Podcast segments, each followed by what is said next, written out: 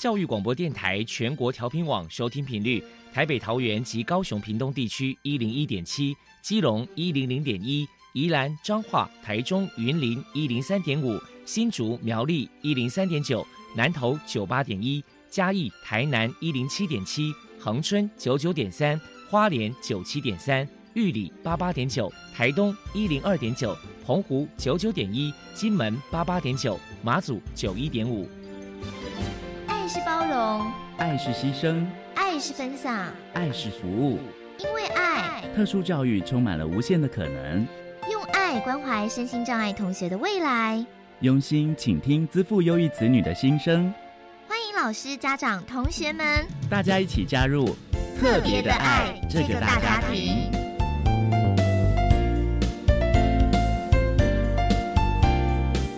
本节目由教育部学生事务及特殊教育司指导，国立教育广播电台监制。欢迎收听。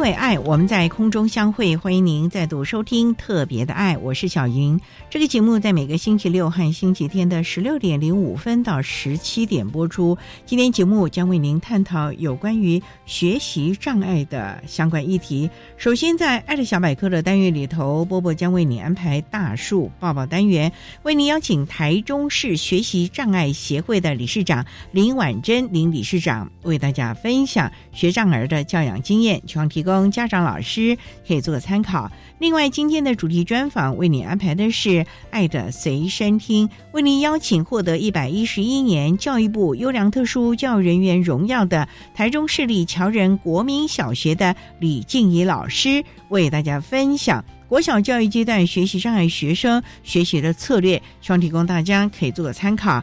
节目最后为你安排的是“爱的加油站”，为您邀请朝阳科技大学资源教室的黄静约辅导老师为大家加油打气喽。好，那么开始为您进行今天特别的爱第一部分，由波波为大家安排大树抱抱单元。大树抱抱，特殊儿的父母辛苦喽！我们将邀请家长分享教养的技巧、情绪舒压。夫妻沟通、家庭相处，甚至面对异样眼光的调试之道。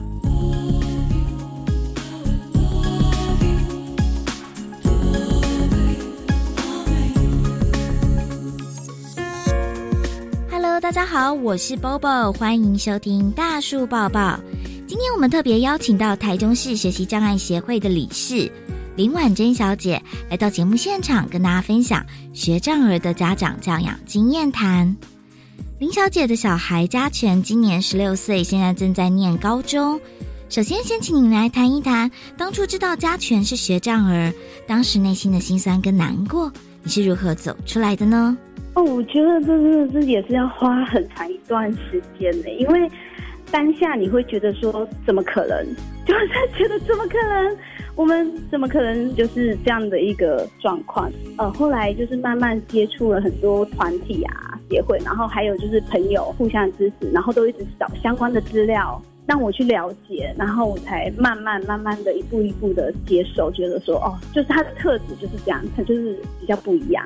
其实一开始自责多过于觉得说他怎么是学长，因为自责你会觉得说。是不是我哪里做错了，或者教养是有哪边不对了？为什么会是他？我我就觉得自责会比较大，就会觉得说，是不是我把他生坏了？我知道会有个自信心有点受挫的感，自责。那我知道说，您可能也为了加权也投入了很多的心血跟努力。那当然一路下来，可能有寻求一些组织机构的帮忙。要不要谈谈有找哪一些单位呢？像台中的话，我们就是一开始就有接触台中学习障碍协会，然后其他的话，就是因为嘉贤他是比较书写障碍的部分，那老师可能就会特别去帮我找像比较呃针对这部分的家教老师，针对书写的部分，就是特别都是有在教导他。那最主要的话，我们还是一直都是在台中学习障碍协会这边寻求帮忙。等于是在这个学障协会当中，可能他有办一些活动去参加，然后也结识一些像是同样也是学障儿的家长，等于是有点互相扶持的啊，算是有懂你的人这样子。我觉得非常这个团体很重要，因为协会它有很多像包含公益讲座或者是会员成长的讲座，不只是家长，包含他们小朋友，他可能都会让他们为了培养自信心，因为他们可能在阅读或者是书写或者是学习障碍这方面真的比较弱。那协会他也会去开一些像山水营啊，就是让他们去户外，让他们学习到很多不一样的技能，然后让他们自信心大增这样子。等于是透过这些活动，也去发掘他一些其他的一些才能啦，探索他的一些其他的潜能，这样子。对对对。同时也结交了一些不错的朋友，就对了。对对，没有错。那我想再请教您，就说，因为毕竟带着学障儿一路成长嘛，那一定这个过程当中一定是遇到超多心酸跟难过，会 有很多很多的考验。那想请教您自己，觉得在教养家犬的过程当中，遇到最大的考验是什么？您怎么去克服的呢？我觉得最大的考验就是，你觉得怎么看，可能怎么学都学不会。比如说书写的部分，就是错字连篇啊，然后写的字就是上下颠倒啊，字可能忽大忽小，然后老师就会一直反应，老师就会觉得说他就不认真，怎么可能？怎么教都教不会，不可能。然后所以你会觉得这个挫折感很大，然后学习也很慢。那包括像学校在分组好了，永远都会回来说，哎，没有人要跟我在同一组在一起，大家都会。觉得说他就是做什么都很慢，那我觉得不只是你自己，我觉得他自己本身应该也超受挫的吧？对对，真的，一路上，但是，呃。我们就是都是会用尽量鼓励的方式啊，等于是透过这些鼓励啊，也让他慢慢就从协会那边的一些活动重拾一些自信心。对，嗯，那所以你就刚提到说，可能就是面对到这个学校当中，可能有些老师可能就觉得说，哎，他怎么一直都学不会啊？就让你会觉得说，哎，这是很大的一个考验。对，没有错。嗯哼，那再想请教一下您，就是说，那不晓得说家权有其他的兄弟姐妹吗？有一个姐姐，不想说，请您来谈谈，就是说他。跟姐姐的相处互动啊，您的教养诀窍是什么？那如何让你的这个爱不要太偏颇呢？嗯嗯，因为姐姐的学习状况是 OK 的，刚开始其实我们也会做比较，觉得为什么你就是没有办法成长？那后来我们了解这样的状况之后，其实像我们也会带姐姐去协会，带她一起去参与活动，然后让她了解到。我常常会跟他们说，我们每个人的强项真的都不同。我们不能拿自己的强项去跟别人做比较，然后我也常会跟他们说，其实我我相信啊，我们如果能够做选择的话，我们都希望当那个最聪明的，然后念书最强的人。我们不会故意就是去当那个我就是什么都是最后最后倒数几名的。那所以这真的不是故意的。我觉得长久下来，我我觉得很幸运，就是嗯。我们家的状况是，姐姐还是一个很贴心的小孩，所以我比较多的心力只是花在弟弟的身上，但是我也带他一起去，一起去理解，所以很幸运，就是姐弟相处上目前就是很 OK。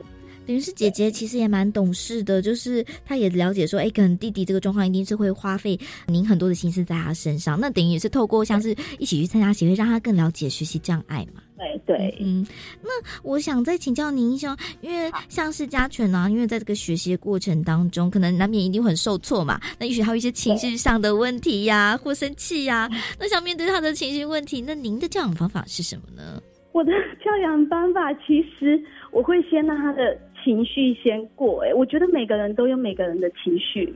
我常常跟他讲，就是当你当下，比如说他真的很受挫的时候，他再怎么写就写不好，然后老师就是一橡皮擦，一直擦，一直擦。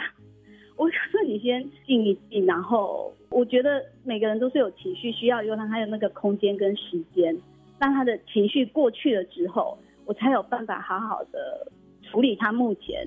这件事情，包括他写不好，那我们就一笔一画，慢慢的再把它写好。我是用这样的一个方法，等于是先让他冷静一下就对了，然后再来去处理他的一个情绪问题。对了，好，那我想问一下嘉全呢，那有没有做一些让您觉得窝心感动的故事呢？哦，我觉得很多哎，因为他其实虽然在学习这部分是很慢，但他其实是一个非常非常贴心的。孩子，暖男就就是对了，超级暖男对，对，超级，对，是很贴心的一个孩子。那包括像比如说母亲节，他就自己会画一张卡片，那他其实写的字可能就是真的很凌乱啊，或者是上下左右就是颠倒，但是其实你从他的字当中，你就可以感受得到，他其实是就是非常感谢，就是一路上我们的陪伴。我觉得这个就是非常感动。等于是他也算是非常贴心的孩子，对就对了。嗯哼，对，那最后，请您呢也给同样是家里面有学障儿的家长一些鼓励的话呢？嗯，一开始我相信大家都是很受挫，然后都会觉得说，为什么他们就是都很懒散，然后不专心、不用心？为什么再怎么学，老师 就是会反映，哦，他就是学不好。我觉得有时候家长可能要试着理解，因为就像我刚才讲的，如果我们大人都一样，如果我们都能选择的话，其实我们是好的，我们是棒的，没有人会愿意故意想要做那个最烂的或最后面的那个部分。那所以，当我们能够去理解这个部分的时候，那相对的小孩他其实可以感受得到，他可以感受得到就是家长对他的爱。可是这真的是需要很长很长一段时间。但是你去理解之后，那整个家庭的氛围也都会不一样。等于是要有这个耐心、爱心，持之以恒这样子。非常谢谢台中市学习障碍协会的理事林婉珍小姐接受我们的访问。现在我们就把节目现场交还给主持人小莹。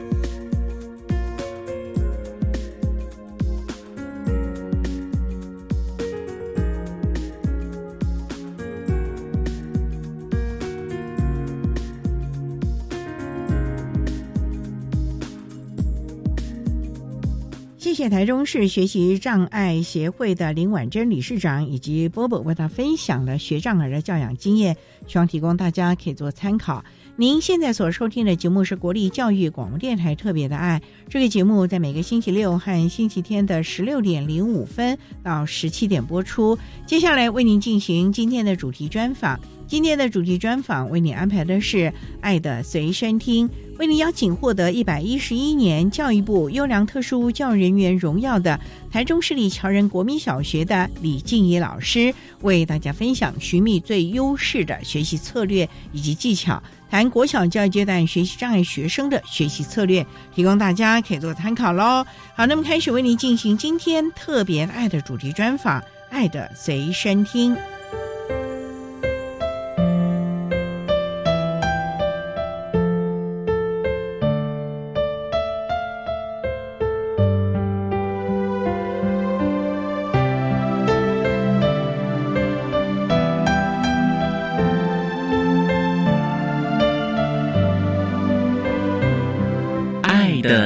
身听。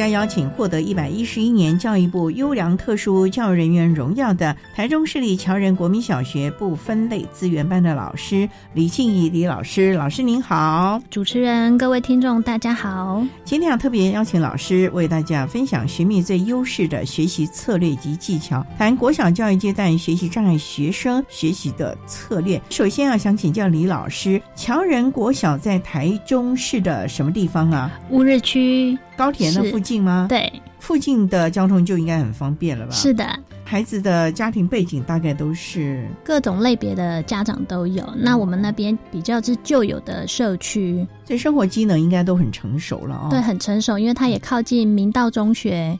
那也想请教的话，那我们全校大概有多少孩子啦？每个年级大概有几班呢？每个年级五到六班，哎那还不少了喽。，对，大概是中型的学校。那我们特教生有多少？我们现在目前校那边就是一般资源班，班级人数有高达四十一位，四十一位，只有一个资源班哦，对，一个资源班没有特教班，没有所以孩子们平常都在普通班是就读，只是外加或者是抽离是的，到您的班上来了。对，孩子的障碍类别是不是差不多都有呢？学智障啦、听障、自闭症、情绪障碍跟多障。那我们的学障孩子有多少？我们学障的孩子大概占三分之一。这么多哦？是的。哇，那也就十来位了哦。对，分布从一年级到六年级都有都有啊。是，那一年级的你们怎么鉴定他有学习障碍呢？因为第一个学习障碍这个还蛮难去确定的嘞。对，基本上一年级我们会鉴定为学障的几率也不高，除非这个孩子真的非常的典型。那我们之前就有遇过这样的孩子，所以当一年级下学期导师提出来的时候，就针对他的障碍的一些类型，就判定为学习障碍。但是基本上一年级会判学障的比例是偏低，比较少了。是的，除非是真的已经非常明显了。是的。所以他就直接入班服务了。像这种鉴定也要经过家长同意吧？对。所以你们也就是按照孩子们的程度来分班喽。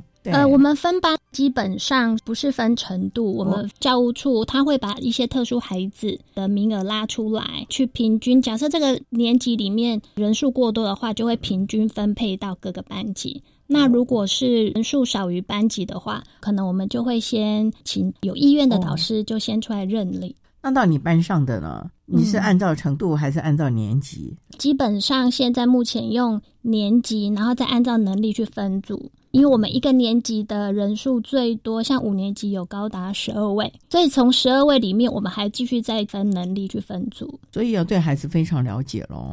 对。所以每年的 IEP 都非常的重要咯。嗯，很热闹，很热闹是什么意思？因为人数很多，不是一个个开啊，而是一群嘛。嗯，我们的 IEP 的会比较特别，是刚开始在行政的宣导的部分，我们会希望大家是集中在一起的，所以就会比较热闹一些。哦，对，那个别化计划的时候，那又再分开开来了。是的。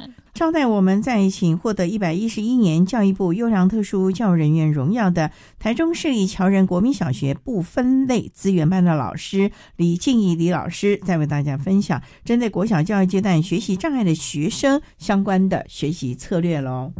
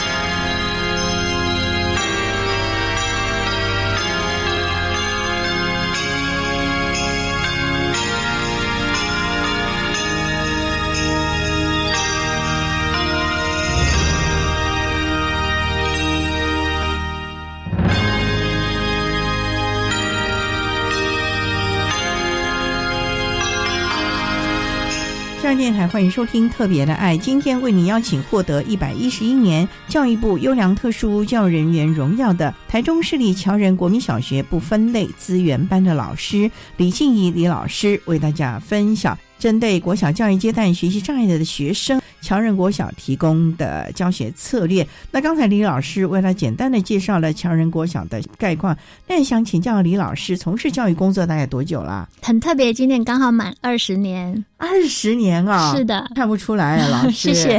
您当初就主修特殊教育吗？是的。二十年前要念特殊教育主修，这有一点点很特别哦。其实我们那个年代哦，就是说白话一点，就是大学联考的分数落点在哪里，就填什么学校或科系。但是接触特教之后，其实我才发现，特教需要爱心、耐心之外，还要永不灰心。其实跟我个人特质有点类似，所以也就没想到中途转系了。是的，就一直主修下来了。对，那你在校是主修学障还是？什么样障碍类别比较多呢？我们学校比较特别，我们其实不分类，所有各种类别的孩子都需要去休息。像我们学校也比较特别，就是普通教育、自由教育跟特殊教育的教师证都有。哦，您的学校是当初叫台北市立师范学院，就是以前的女师专，然后后来台北市立师院是，然后又现在变成台北教育大学，大学，然后现在是台北市立大学。对，郭老师，那您毕了业就直接到侨人国小任教了吗？其实任教职的头两年，我是在高雄市的小港国小特教班。怎么会到高雄？你不是台北市啊？考教甄发应该也是在北部地区吧？我是高雄人，所以我当初考教甄就直接回到高雄。后来又后来是因为结婚，所以调动台中市。那老师都教过什么样的班级？有不分类的资源班。特教班呢，或者是巡抚有担任过吗？我在实习，还有在小港国小，其实都是任教于启智班。之后到了侨仁国小，就是一直在资源班。这有什么不一样呢？启智班，我觉得课程比较弹性，都是走主题，跟资源班比较最大的不同就是启智班的孩子的程度都比较重。有一些孩子甚至会有攻击暴力的行为，大多数的孩子生活自理方面都需要协助。然后以及就像包班制的，我可能从早上到放学，我都必须在班上连吃饭、下课、上厕所、上厕所，对，都好像打仗一样。是的，都需要协助，很辛苦。呃，那段日子是还蛮特别的啦，很充实，很充实，感觉好像各种的专业都很快的就历练了。对，就是挑战。头两年是真的是一个挑战，因为我们可能还会接触到班上可能有三到四个都是会癫痫发作的孩子。哦，启智班一般来说可能就是认知程度就是会比较差的。那你这个资源班的话，那各种的障碍类别都有嘞。是的，其实挑战更是严苛嘞。启智班虽然包班制比较重度一点，可是你的资源班那各种障碍、情障、自闭什么全部都会在内嘞。是的，所以专业就更加的重视了。对，所以边一边学习啦，就遇到什么样的问题，然后再去寻求协助。哎，那像乔人呢？你的不分类资源班，你们是同样障别的一起上课吗？还是会把它打散？可能班上有各种障别的，然后按照程度来做相关的学习或教学呢？我们不会把它分类别去上课，我们一组里面都一直性高的，其实也是互相学习。因为如果你把一群自闭症的孩子摆在一起的话，我想他们在学习上面会遇到相同的困难嘛。但是意志性的话，他会去学习，就是有模范的学习，对他们的学习其实是好的。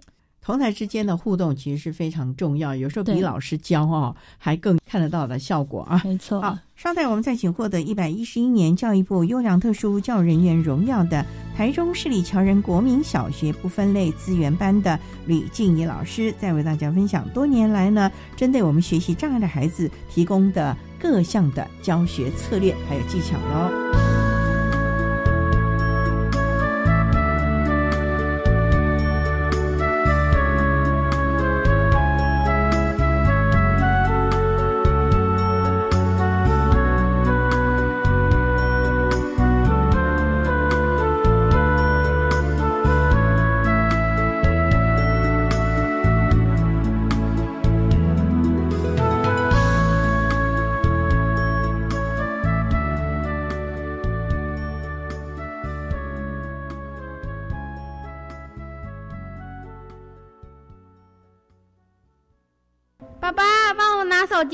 爸爸带我去上学，爸爸帮我买脚踏车，爸爸带我出去玩，爸爸陪我玩。或许爸爸们不善言辞，但总是默默守护家庭，当孩子的许愿池。我是主持人云婷，别忘了每周一到周四早上十点零五分收听教育电台彰化分台乐活 ING，也祝福天下的爸爸们。父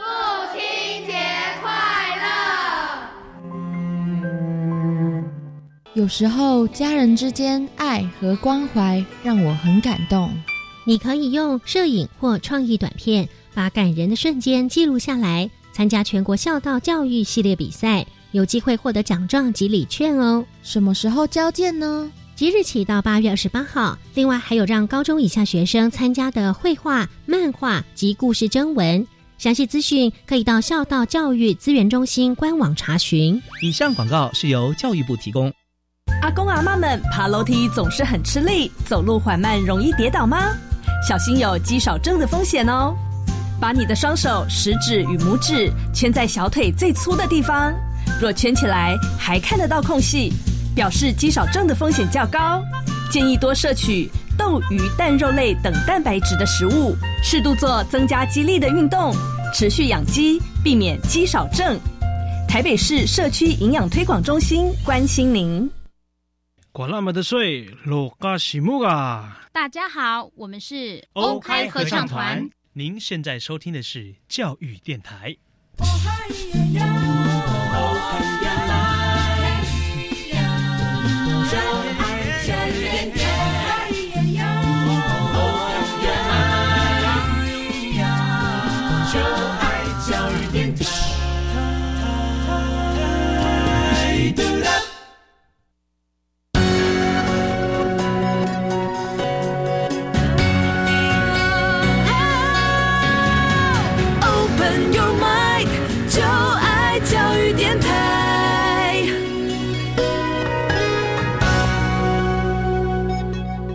电台欢迎收听《特别的爱》这个节目，是在每个星期六和星期天的十六点零五分到十七点播出。今天为您邀请获得一百一十一年教育部优良特殊教育人员荣耀的台中市立侨仁国民小学不分类资源班的老师李欣怡李老师，为大家分享学妹最优势的学习策略及技巧，谈国小教育阶段学习障碍学生的学习策略。刚才这节目的第一部分呢，李老师为他简单的介绍了侨仁国小的相关资讯以及老师个人从事教学的机缘呢。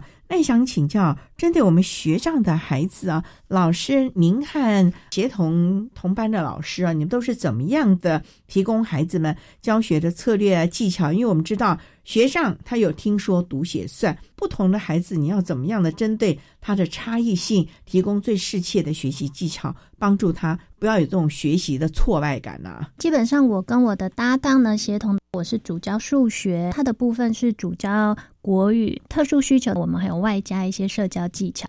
那目前我就针对学障的孩子提供一些学习上面的一些策略。基本上我针对以下几项来说明。人数刚刚有提到，人数真的很多，所以我们并没有把学习策略单独拉出来上一门课，而是融入在国语跟数学课中。首先在提升学生专注力的部分呢，我会透过一些小小的活动或是技巧。通常在孩子一上课做定位的时候，我会一个小仪式，请他闭眼静坐调息，跟着老师的节奏呢，然后透过三次的腹式呼吸，让孩子呢上课的时候把心静下来，然后再进行啊，可以的。其实我觉得就是一个习惯，上课的仪式感。就是让他们先把心静下来，是的，融入现在这个上课的情境了。是哇，老师，你去哪里学到这样的一个技巧啊？真的静心很重要啊。是，尤其在一上课的时候，因为他们可能上一堂下课的时候呢，在外面游戏啦，现在天气又热，炎热，一进来的时候，其实心情是浮躁的。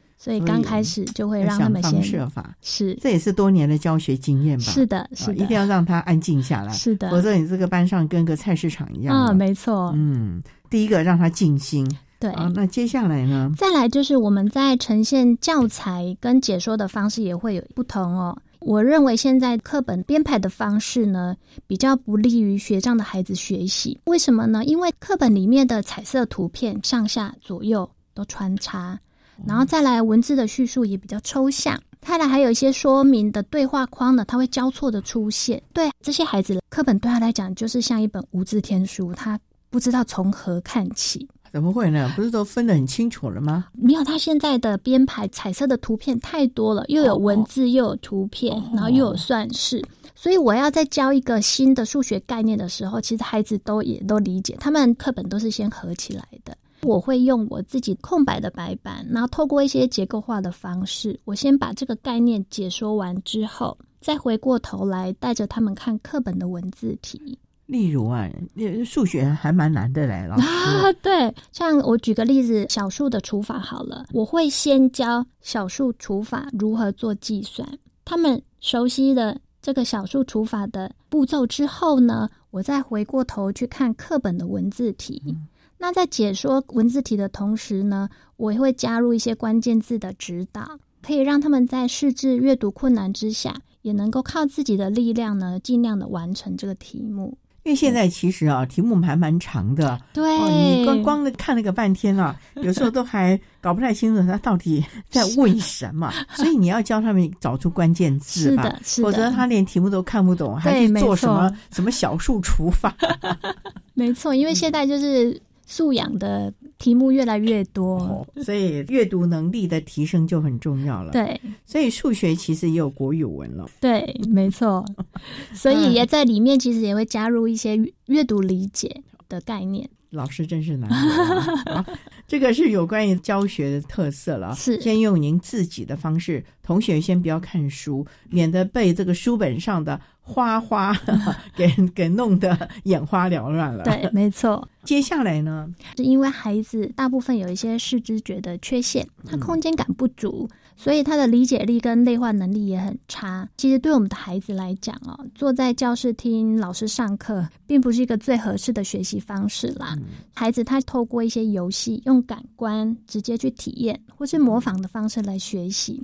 所以基本上上课让孩子能够动手去操作教具的机会跟经验，他动手。操作教具之后呢，可以把抽象的概念更具体化。加上我也喜欢设计一些数学游戏的一些教具。其实利用我们随手拿到的纸或笔，就可以设计一些简单的游戏。真的吗？对，我的教室我一定会准备扑克牌跟色纸。扑克牌能教的东西可多了，可以教认数字、比大小、数的分和和、乘法，甚至到因数倍数。那色纸呢，可以教分数、教对称图形、教扇形，孩子都很喜欢这些小活动或游戏，也可以提升他们的学习动机。老师，您这些教具。还有这些教法是你们教授教的吗？还是有一个机缘，就是我结婚的早，小孩已经很大了，所以透过我跟孩子的一些相处，然后我会去找一些游戏跟孩子玩，他发现这些很适合我在教学上面去做应用。那孩子透过这些小游戏、小活动，看到他们每次在活动当中是快乐的学习，其实也是我教学的动力之一。所以就是在这种好玩这样的一个情绪当中，让孩子。愿意学习，他的学习动机就比较大了。是的，不然你光叫他去算那个数学 哦，我觉得那个数字他会很受不了。可是像老师就用扑克牌啦，对，透过游戏的方式，这些方式，嗯，其实这也变成了一种群体了，同台之间要互动了吧？不然各玩各的就太没趣了。对，然后当一个活动结束之后，也会有时间让他们上台去分享啊，这个上台分享啊。所以透过这个活动能。教导出来的事情就是不止于数学了，还有表达能力，对呀，还有他的词汇、国语文的能力了，对，还有上台的一些礼仪呀。可以真是全方位了 哇！资源班要学的东西可真多了，来啊！是好，那我们稍待啊，再请获得一百一十一年教育部优良特殊教育人员荣耀的台中市立侨仁国民小学不分类资源班的李静怡老师，再为大家分享针对国小教育阶段学障的孩子们，李老师所提供的教学策略喽。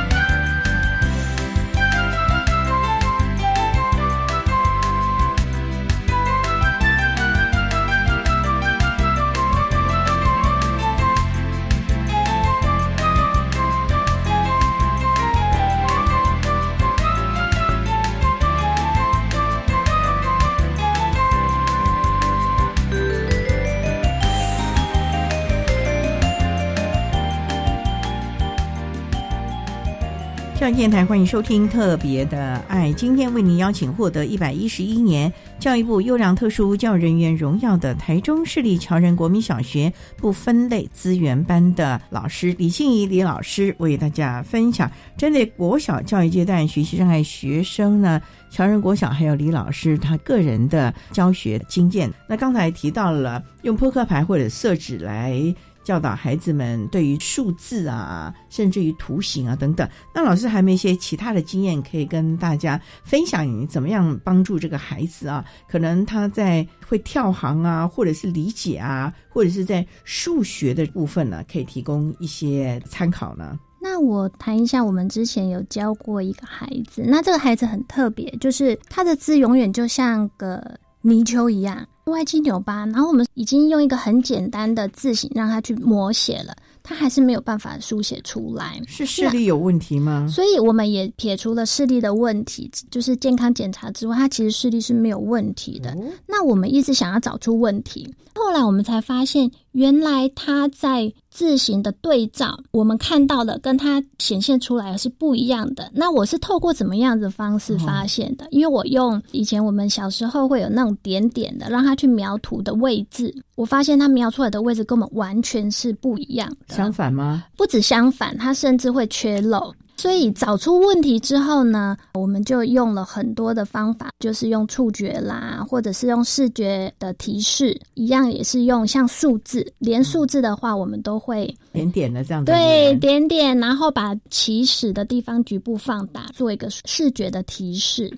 接下来字形慢慢就会成型了，然后再用简单的一些部首，让他先去书写他的字形，到了。大概二年级下学期之后呢，字形就已经有出现了。所以你们还要为他特制教具，对，让他每一次点点点点，每个字今天要练习写什么字、什么部首的，是都要做好多。对，这一套特别哦。是的，之后慢慢的进步到他可能我们只要用一个灰阶的字体让他去做描写。刚开始我们的视觉提示会很多，那慢慢退出之后，他只要可能有灰色的字体去做描写，那慢慢在退出之后，他就可以自行写出字体。可是那是你们给了他特殊的教具啊，是那他看到了这个课本会变成正常的吗？透过练习可以让他进步，但是我觉得这个是他天生障碍的存在。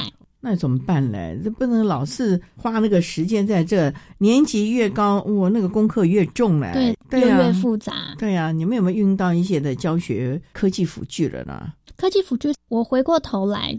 在讲到就是他在注音符号的教学一个很大的困难。其实我觉得注音符号它是一套还蛮复杂的语言学习系统，因为你要先辨识三十七个注音符号，然后还要加入双拼、三拼、声调。学这样的孩子通常在识字上有困难存在。也会合并声韵上面的一些困难哦，所以我们的经验，孩子到中年级还是没有办法学好注音，其实我们就会进入识字教学，就不会一定要学会注音再识字。注音符号的教学，我的方式就是刚刚这一位个案，他书写有问题，他在注音符号学习也有很相当的困难。当初我们就透过一个图片跟口诀，譬如说像注音符号的呵。然后我们就去找一个喝水的图案，上面呢就描了一个喝。透过口诀“喝水，喝水，喝喝喝”，让他在视觉跟听觉的提示之下呢，把这个注音符号能学起来，辨识出来。老师，我觉得你们都好有创意哦，都要自己创造口诀，帮助孩子记忆啊。你看，喝水，喝水，喝喝，都还要创造一些特色句子。对，因为学这样的孩子，他。的确存在一些困难，经由这些视觉或者是听觉的提示的话，其实可以提升他学习的一个成效。那这个孩子有进步吧？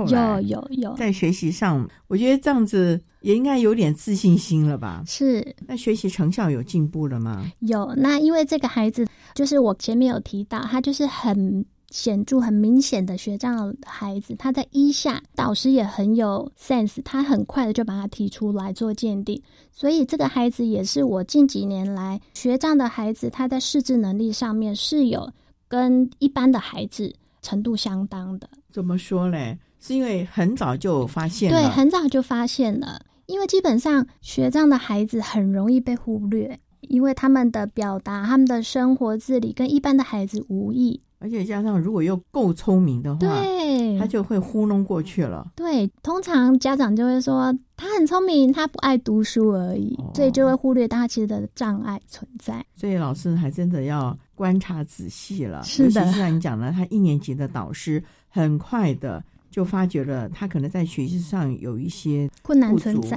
哎，所以就赶快的提报给你们，大家一起来。所以，一般我们在讲的特殊教育有所谓的早疗，早疗啊，像学习障碍，如果早点介入一些正确的方法或者学习的策略，这个孩子是不是在障碍方面就可以克服掉一些了呢？我相信是一定可以，所以还是要早点发现。对，要提供给一些正确的方式去学习的话，我觉得对他来讲进步的空间会更大。所以啊，正确的方式啊，他才会好好的学习，也才会有进步的空间。那一进步呢，他就有自信心了，对，也会增强他的学习动机了，对，所以这个也是非常重要的啊。好，那我们稍待再请获得一百一十一年教育部优良特殊教育人员荣耀的台中市立侨人国民小学不分类资源班的李静怡老师，再为大家分享针对学习障碍的孩子们所提供的教学策略还有技巧喽。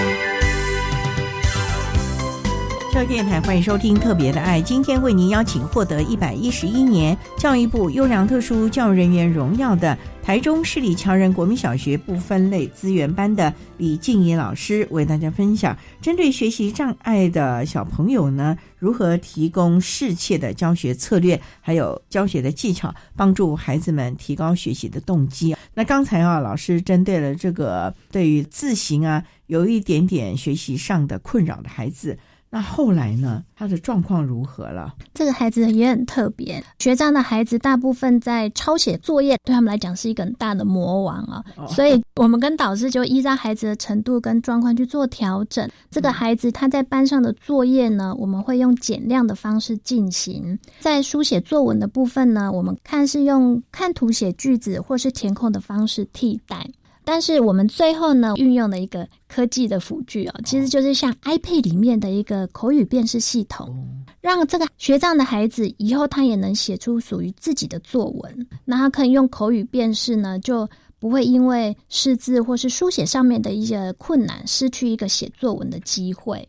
所以也就是用了科技辅具录音的软体了，是让他可以先说出来，就不用再一直执着于一定要写出什么字，或者是认出什么字来了。对，因为有可能他局限于这个字，他不会这个词汇，他不会写，然后就困在那个地方很久。卡在那了是的，平凉呢，你们怎么办呢？对。考试评量调整的部分啊，其实我们针对学障的孩子，除了提供延长考试时间之外，来提供报读的服务。这个报读的服务，基本上呢，大多数的孩子通过报读服务之后，成绩都会进步。就也以刚刚那个孩子来讲，他在班上写。考卷呢，可能就是都意兴阑珊的，因为他要阅读大量的文字，对他来讲其实是很困难的。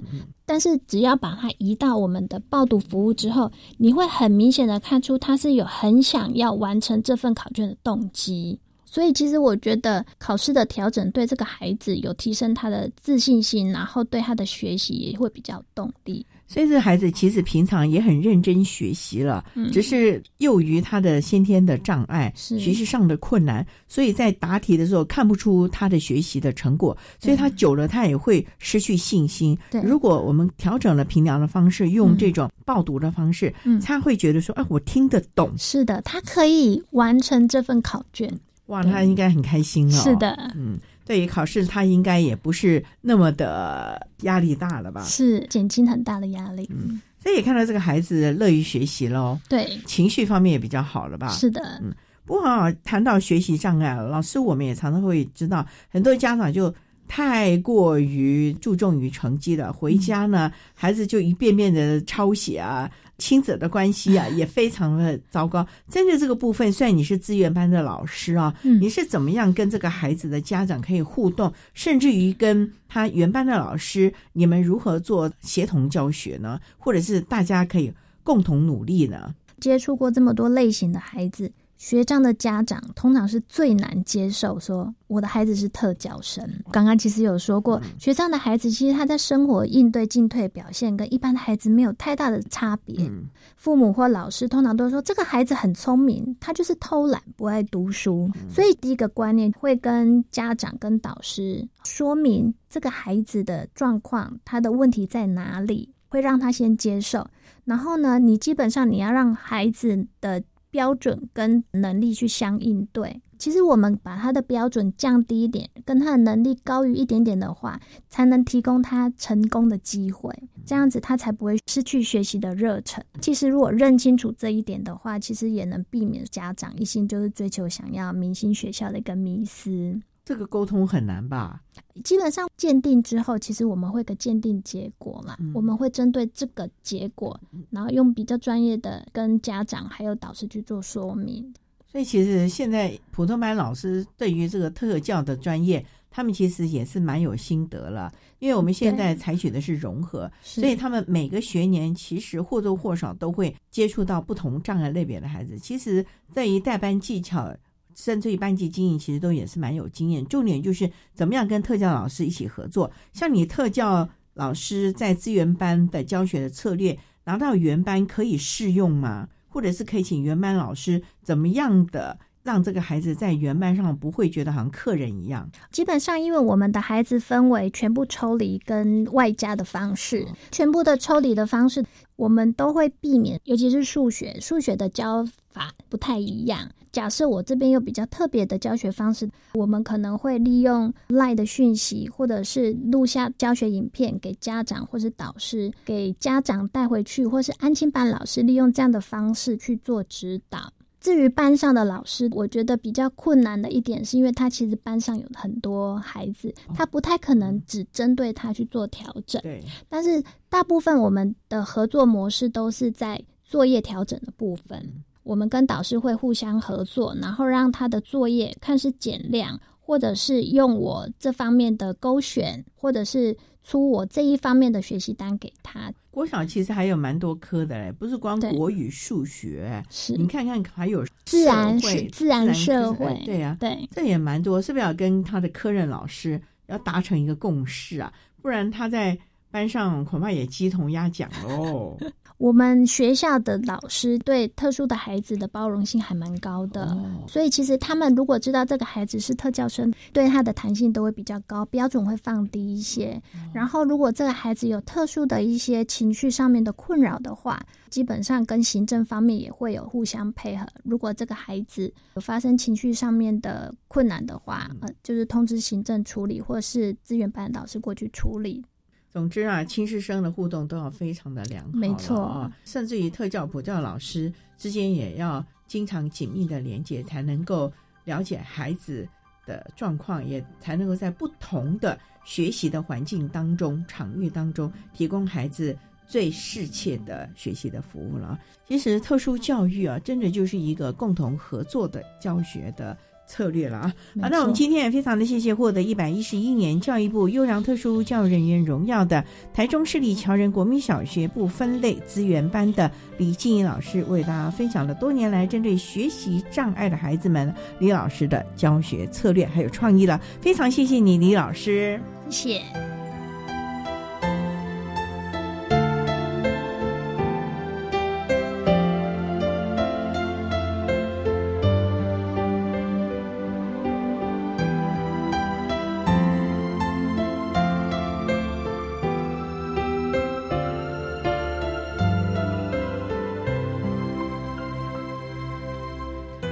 且获得一百一十一年教育部优良特殊教育人员荣耀的台中市立侨仁国民小学资源班的李静怡老师，为大家分享了针对学障儿所提供的教学策略还有技巧，希望提供家长老师可以做参考。您现在所收听的节目是国立教育广播电台特别的爱节目，最后为您安排的是爱的加油站，为您邀请朝阳科技大学资源教室的黄静约辅导老师为大家加油打气喽。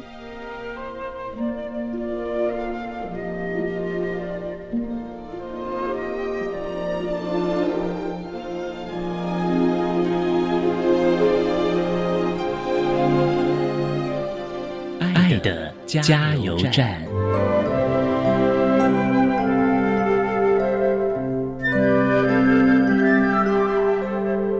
各位听众，大家好，我是朝阳科技大学资源教室的辅导老师黄静约。针对高等教育阶段学习障碍学生学习及辅导支持服务，有几点建议，期待大家对于学习障碍有更多的认识，知道这是神经心理功能的困扰。并理解学习障碍的孩子在课业上表现不好也很挫折，进而减少责备、减少嘲笑，并思考在现有的教育体制下可以怎样帮助学生用他可以执行的方式去学习。以上供大家参考。